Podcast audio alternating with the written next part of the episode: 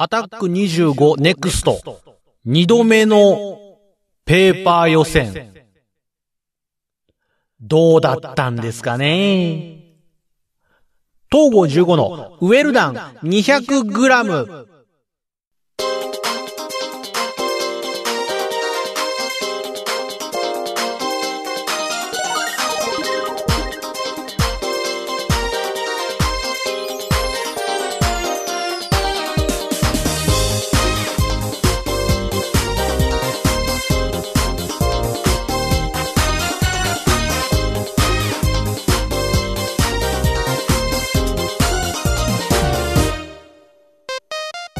はい、どうも、東郷十五です。はい。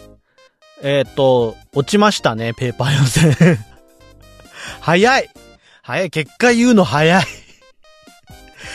えっと、勢いで言わないと、ね、もう先に結論から言っておかないとさ、こう最近はほら、なんていうかこのいろ、いろんな音楽とかもさ、なんかイントロとか短い曲多いじゃないですか。なんかすぐに、すぐにこう聞き流されちゃうとか次に行かれちゃうみたいなね、このサブスクの時代ですよ。ね、いいのか悪いのかわからないですけども、もう早めの段階でこう音楽の盛り上がるところドーン聞かせて、続きは続きはって気になる形でやらないとなかなか聞いてくれないっていう時代だそうじゃないですか。どうやらカンジャムを聞いてると、カンジャムを見てるとえー、そういうことらしいんですけども、だからもう結論からもう言いましたよ。もうペーパー落ちました。はい、この時点でもうみんな聞くのやめると思うんですけども。えー、じゃあ勢いで言わないとちょっとね、悔しくてね、結構。はい、はい、じゃねえよ、もう。いや、もう本当に。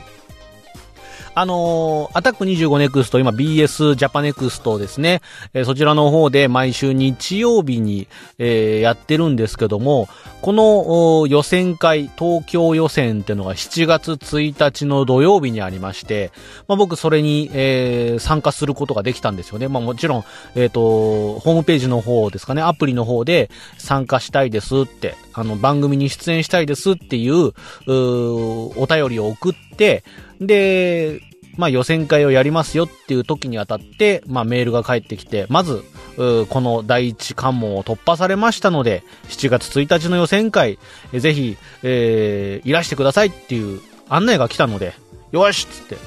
行ってきたわけですよ。で、まあ一応、このアタック25ネクストのペーパー予選に関しては、あのー、去年も行ってるんですよ。去年、えー、っと、4月ぐらいだったかな。本当に、アタック25が BS で復活するぞってなった時の、本当にほぼほぼ最初の東京予選ですかね。その予選会に行くことができて、で、その時も、えー、っと、ウェルダン 200g で、えー、こんな感じだったよっていうお話を、まあ、してるんで、まあ、よろしければそちらの方も聞いていただければかなと思いますんで、あの、一応番組終了時点で出てくるカードですかね。そちらの方で、えー、出しておこうかなと思うんで、よろしければ。で、ちなみにあの、ウェルダン 200g、あの、歴代の、歴代の配信会においても、今のところ、現段階ではこの、アタック25ネクストのペーパー予選に参加してきたよっていう回が一番あの視聴回数が多いですね。皆さんやっぱり興味があるんですね。あの予選会ってどんななんだろうっていうのは興味があるようで、あの、本当に聞いてる方も多いんですけども、よろしければそちらも聞いてもらえればということで。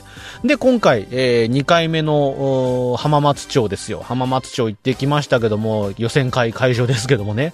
いや、あの、今回は結構いろいろと対策というか勉強は事前にはしていたんですよ。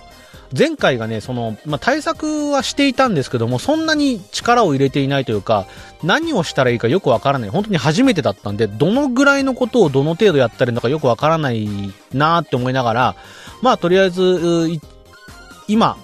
今できるようなことというか、普通にクイズのこう勉強みたいなのは、日常的にこう、そこそこやっているんで、まあ、この延長戦で、ちょっとやっていけばいいかなと。で、あとアタック25っていうと、なんかちょっと時事問題とかも出るから、そういうのもちょっと Yahoo ニュースとかね、テレビのニュースとかでちょっと拾いながら、えー、いけばいいんかなぐらいに思って、そんなに構えないで行ったんですよ。で、まあ、それで前回の感覚をつかんだ上での今回だったんで、まあ、前回の反省点を生かしつつ今回はちょっといろいろと、なんとかペーパー突破できるように頑張りたいなって思っていたんですが、まあ、今回落ちてしまったということですごい残念な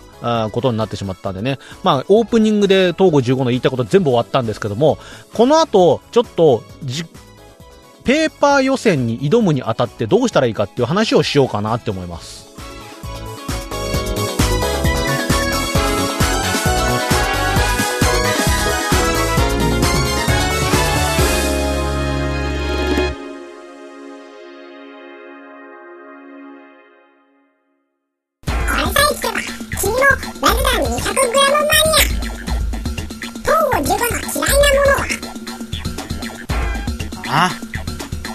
ロカロリー飲料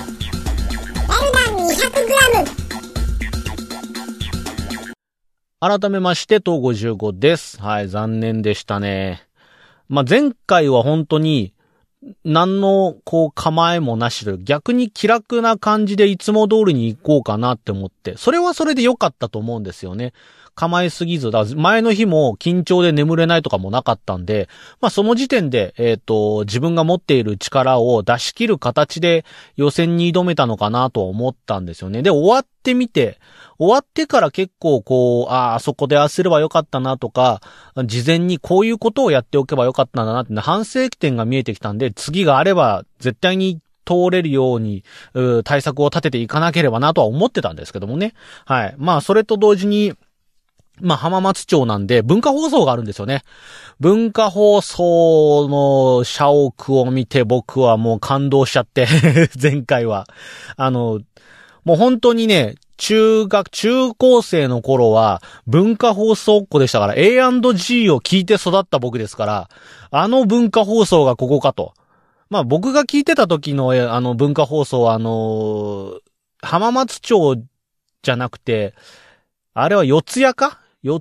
谷の方にもあったよね、文化放送。あれ違う、四谷でいいんだよね。ちょっと待って、今、グ、グ、ググるわ。えっ、ー、と、文化放送、文化放送。今、今はあの、浜松町にね、えー、新しい社を送って、というか、この現時点での、これも新しい社を送ってもう言っていいのかどうかですよね。だって浜松町つってもう何年、俺がだって、えー、ち、あの、あの時ぐらいでしょ？えー、っと、多分、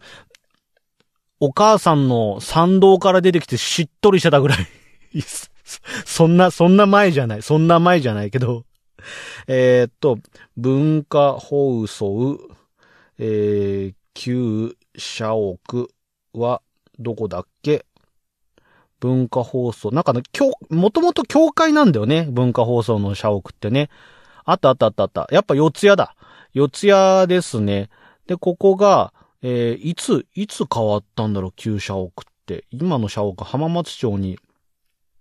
どのタイミングで変わったのか。ああ、2006年か。もうだから20、20年もうちょっとでなるんですね。今17年目とかそのぐらいですか。いやー、そっか、そっか。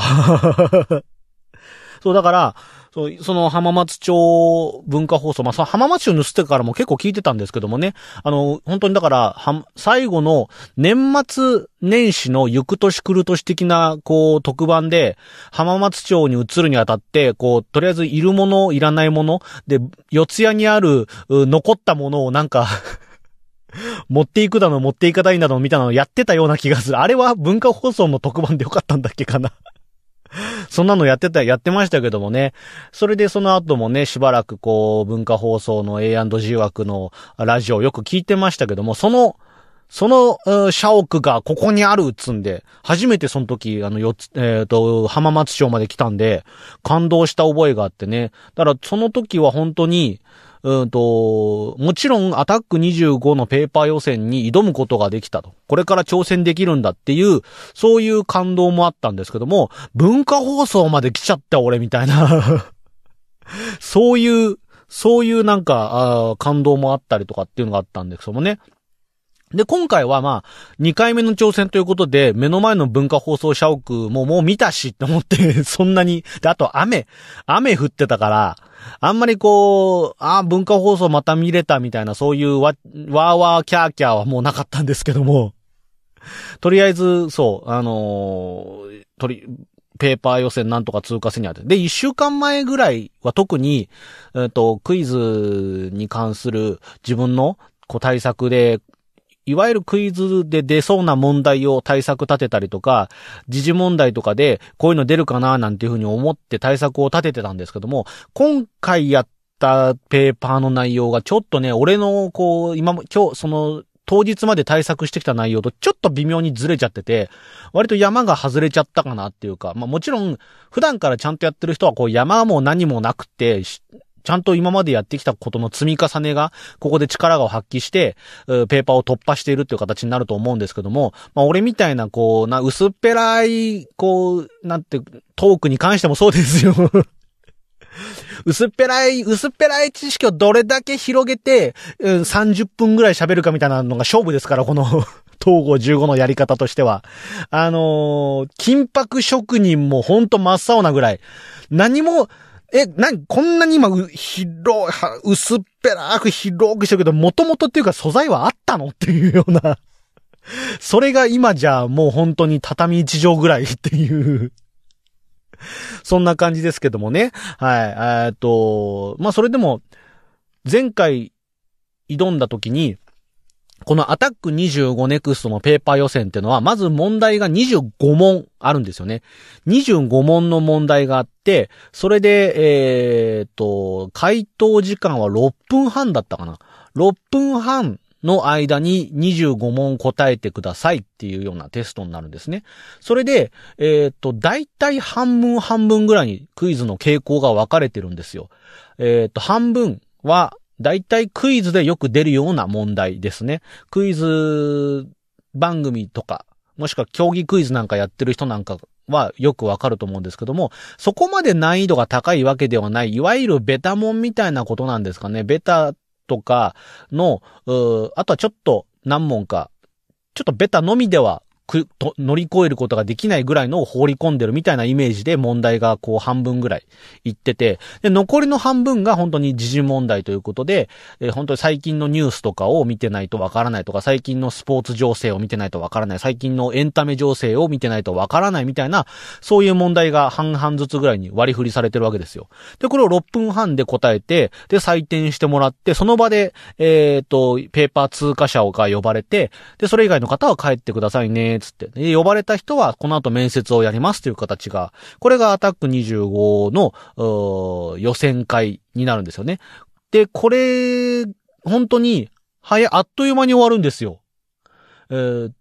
さっき言った25問を6分半なんで、はい、スタートってなったら、嫌がおうにも6分半で終わるわけですよ。で、その後軽く、まあ始まる前にちょっと説明なんかはあるんですけどもね、事前の説明やって、ペーパー予選やって、で、採点してなんで、そこまでだと、本当に30分あるかないかぐらいかで終わっちゃうんですよ。で、本当に、ビルに、予選会場のビルに案内されて、なんか、こう、軽く説明されて、ものの30分ぐらいで、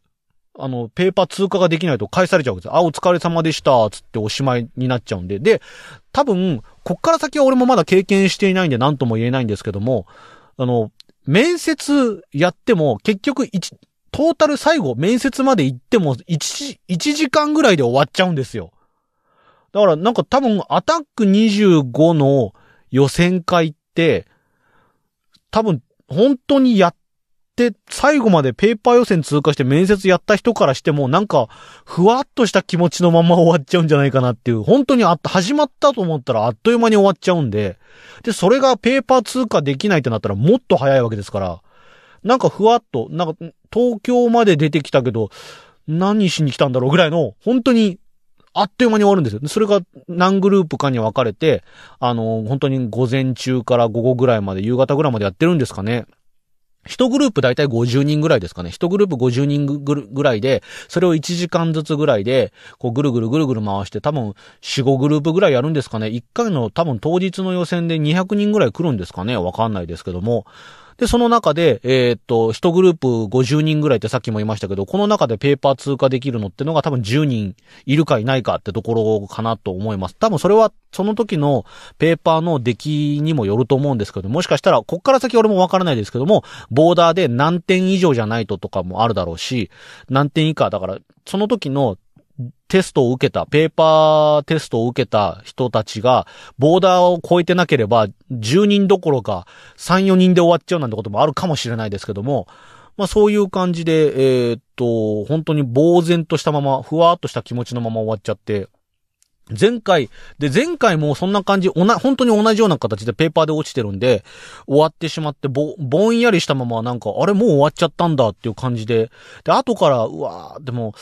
帰りの電車でね、思い出しながら、あそこは、ちゃんと、対策立てておけば、知識として持っていくことできたよなとかっていう後悔もちょっとあったんで、で、今回も、まあそういう後悔を作らないためにいろいろ対策していったつもりだったんですけども、まあ俺が狙っていた部分とはちょっと違うところでクイズの問題がちょっと出たりとかしてね、悔しい思いをして帰ったわけですけども、とりあえずね、あのー、ペーパー予選に向けて、もし対策をしていこう。今後、あの、これを聞いてる人が、アタック25ネクスト自分も受け、出演してみたいって、出場してみたいって思う人がいたら、まず言えるのが、いわゆるクイズでよく出されるような範囲の問題に関して、やたらと難易度の高い問題に対する対策はまだペーパーの時はしなくていいかなってぶっちゃけ思います。そんなに高難易度の問題は出ないかなっていうイメージです。2回受けてみて思ったのはそんな感じです。ただ、ただやっぱりクイズの対策としてやっておかなきゃいけないっていう。だから一般常識というわけではないんだけど、クイズにおいては、そこまで難易度が高いものではないかなっていうような問題を、対策しておくべきかな。ベタモンとベタモンにちょっと毛が生えたぐらいの対策ができてればいいのかなと。あんまり高難易度の問題ってのは多分テレビクイズ的にも出さないのかなっていうような印象を受けました。あの、難しすぎると、見てる人もついてこれないんで、見てる人が、ちょっと答えられるか答えられないか、みたいな、そのギリギリのラインが多分テレビで見てて面白い問題なのかなとも思うんで、そこら辺ですかね。で、それを、あの、各ジャンル、広い範囲で答えられるようになってると、ここの、クイズでよく出される範囲、えっ、ー、と、ペーパー25問のうちの半分の成績は上がるのかなと思います。で、時事問題に関して、ジジは本当にクイズをやったことがない人でも多分クイズプレイヤーと同等の、立ち回りができる範囲かなって思います。あの、ジジは本当にその時その時の話題なんで、スタートラインが割とみんな同じところにいがちなのでね。だからここは本当にクイズ経験がない人でもしっかり対策立てられるのかなと思います。本当にニュースとか、えー、見ておくととか、最近のテレビを見ておくととか、ね、本屋さんで今売ってる本を見るとっていうのがついていけるような内容だと思うんで、まあ、うんと、例えば、ただテレビ系のものとかだと、いわゆるテレビ朝日系列とか、朝日放送系列のドラマとか、そういうものに関する知識があるといいのかなって思います。あとはアカデミー賞とか、芥川賞とかね、そういった範囲の、うんと、割と年中行事として、えっ、ー、と、芸能関連で与えられる賞。賞レースとかね、そういうものに関する知識。誰々が何取ったとか、誰々が何で優勝したとかね、何賞をもらったっていうような話題であったりとか、スポーツも、まあ、野球、サッカーなんかは多分割と当たり前に、知識として持っておいた方がいいのはもちろんなんですけども、その他に世界陸上とか、そういうオリンピック関連、近くにオリンピックがやってるんであればオリンピック関連の、特に日本人選手の、話題とかね、あとは金メダルとか1位を取った人の話題とか、そういうのを知っておくと取りやすいのかなって思います。で、あとは、社会、社会関係、政治、経済、社会とかで、例えば、とその時の政党の総裁が誰に変わったとか、あとは、うと、どこどこの社長、新しく、なんとか社の社長に誰々が新しく就任したとか、そういう話題を、あの、拾っておくと、このペーパーで時事を、しっかりとポイントを取ることができるのかなって思います。ちなみに自分もそういう対策を今回取っていったんですけども、まあそれでもちょっと、あの、わからない問題っていうのが何個か出てきてしまって、ただ自分的には結構惜しいところまで行ったんじゃないかなっていう、まあ自己採点です。結局自分が何点取れてたのかとかはわからないまんまなんですよ。あの、通過者が呼ばれて、それ以外の人は帰ってくださいねっってだけで、テストが返されるわけでもないし、であとは問題文も、あの、もらえないんですよね。あの、本当に、問題文と回、問題文と回答欄が一緒になってる紙なんで、全部そのまま紙回収されて手元には何も残らない状態で帰るんで、本当に後で自己採点とかもできないし、25問さすがに丸々全部は覚えられないんで、あの問題どうだっけな、あの問題どうだっけなっていうのは後でスマホ使って調べて、ああ、ここ合ってた合ってたとか、大丈夫だったとか、わかんなかったと、ああ、これってあれだったんだみたいな、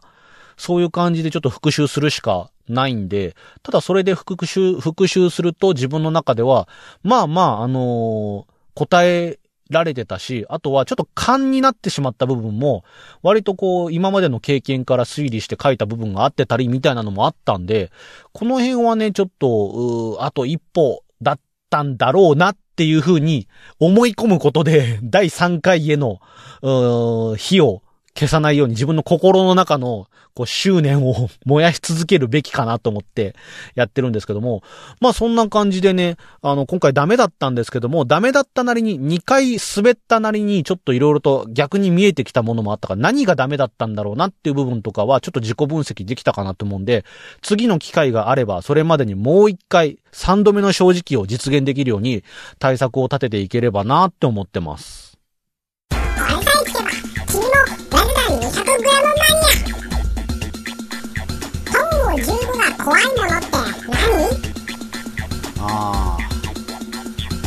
口内炎エルダ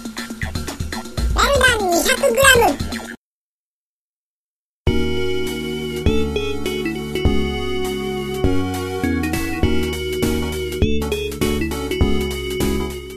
というわけでエンディングでございます。あ、だからね、参加賞でもらったアタック25ネクストのボールペンは2本目ですよ。いや、正確にはね、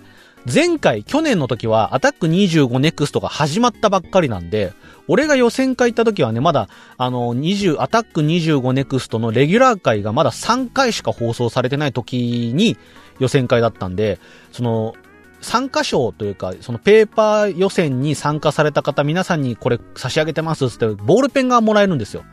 そのボールペンがまだアタック25ネクストじゃなくて、アタック25の時のボールペンだったんですよ。まだすいませんつって、まあ、ボールペンにただアタック25のロゴが入ってるだけなんですけども、25のネクストが付いてない古いタイプのやつなんですって言われたんですけど、むしろそれが欲しいって思ってたんで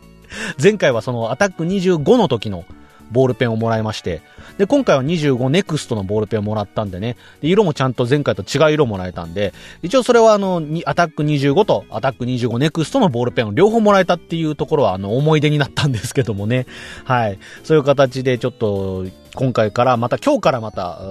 と対策として色々とね、クイズの勉強をしていかなきゃなって、今回ちょっとね、前回より悔しいです。本当に。前回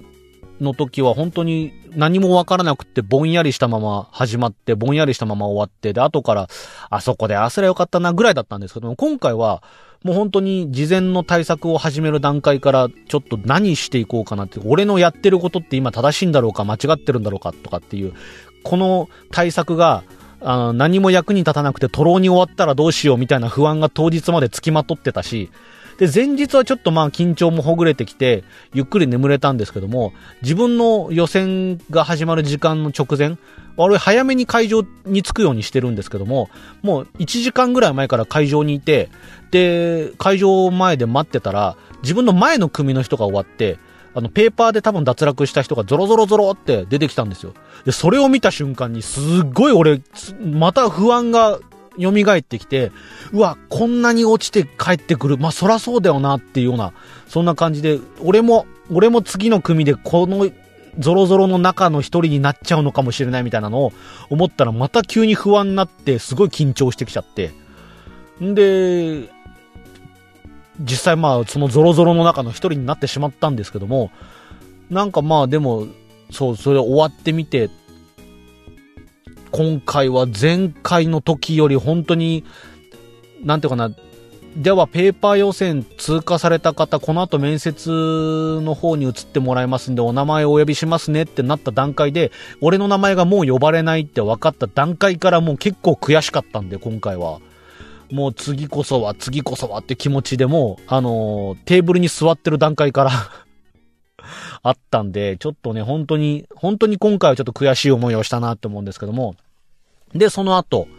その後まあ、もう予選は、面接があろうがなかろうが早く終わるっていうのは目に見えてたんで、せっかくまあ東京まで出てきたしって思って、あの、サウナの予約をしてたんですよ。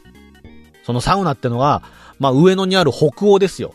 ドラマ茶道をご覧の方はね、もう言わずもがなですけども、まあ本当に東の聖地って言っていいぐらい有名なサウナなんですけどもね、あの、予約取らないとサウナ入れないんですよ、ここ。完全予約制になっちゃってるんで、ここの予約、本当にぜ2日前ぐらいから予約が取れるんですけども、取れるようになった日付、日付変わった段階で全部予約埋まっちゃってて、ださすがにこう北欧取れねえかとか思ってたんですけども、前日ぐらいに見たらキャンセルが出てたんで、で、しかも予選会が終わってちょっと、ちょっとぐらいのところで予約取れて、おっしゃーって滑り込みで予約取って、で、まあ、この段階ではだからペーパーも通過して、あのー、お祝い整いをここでするかなんて意気込みもあったんですけどね。結局、サウナの中で一人反省会ですよ。汗と涙を流しながらあんなに汗かいてたんで、俺がついでに涙流してても多分誰にもわからんだろうと思いながらサウナの中で悔し涙を流しつつ、ね、ぼんやりこう、休憩でね、休憩中にぼんやり頭の中では、ああ、なるほどなと、傾向としてこういうことかっていう。で、思ったのは、前回受けた時にも、あの、こんな感じだったよ、問題の傾向ってこんな感じだったよとか、こうだったよって話をしてるんですよ。前回、えっ、ー、と、アタック25の予選をやった時の感想を述べてる回で、ウェルダン 200g の。で、そっか、そうだよな。予選、今回7月1日に予選、あの、回ありますよっていう案内をもらった段階で、その時の自分のトークをちょっと振り返って聞いとけばよかったっていうのはちょっと思いました。その段階で本当に予選を受けた次の日ぐらいに自分がこうだった、ああだったって話してるのって、割とね 割と対策として自分、自分が言ったことだから、聞けば思い出すことも多いから、あ、これを聞いてちょっと問題の傾向をもっと、もっともっと正確に絞れたんじゃなかろうかっていうようなちょっと後悔とか出てきたんで、今回の分と前回の分で今もう2回俺喋ってるわけですよ。だから3回目の時はこの2回分しっかり聞いて、どんな思いで俺がこの予選会に挑んで、そして予選会敗れた時どんな思いだったかっていうのとか、あとはその時1回目に受けた時と2回目に受けた時の問題の傾向ってこんなだったっていうのをよりちょっとフラッシュバックできるようにして、3回目に挑めたらなって思います。なので、まあ、今回、あのー、まだ、ペーパー予選受けたことない方、もしくは受けたことあるんだけども、通過できなかった方がいれば、もちろん僕はまだ、えー、ペーパー予選通過できていないという意味では、あの、参考になる部分っていうのは少ないかもしれないんですけども、よろしければこの、落ちた上で、何が足りなかったかっていう話もちょっとしていますんでね、あのー、そういったところを参考に死んだ人の意見を聞いて 負けた人の意見を聞いた上で、なるほどなと、それが原因で負けたのかって、あのー、リスナーの方なりに分析してもらって、えー、予選会に挑んでもらうのもありかなと思いますので、よろしければ第1回、えー、僕、僕が前回受けた去年の分の予選会の時のトークと今回のトークをよく聞いてもらって、えー、次回受けるよって人は、あの、対策を立ててみるのもいいかもしれませんね。ということで、あの、この対策が、もし3回目、次回以降の予選会において役に立ったよと、これ聞いたおかげで、あの、ペーパー通過できたよっていう人がいれば、ぜひ、あの、チャンネル登録を、そして、いや、大変参考になったんで、次以降の、ちょっと対策がちょっと絞れそうだわって人も、あの、グッドボタンを押してもらったりとかしてね、あの、一緒にクイズやって、一緒にアタック25ネクスト出ましょうよ。ね、よろしければお願いします。あー、サウナ北欧の話ができてないね、全然ね。あサウナ北欧の話は、じゃあ、ちょっと次回以降覚えてたらします。あの、したい話はあるんですよ。あの、サウナも良かったし、水風呂も良かったし、外気浴も良かったし、で、何よりね、北欧カレーうまいわ。その話もしたかったんですけど、ちょっと、あの、これはこれで、あの、サウナ会としてちょっと次回以降してみましょうか。はい。ということで、今週のウェルダン 200g はこの辺で終わりにしたいと思います。それでは、また次回。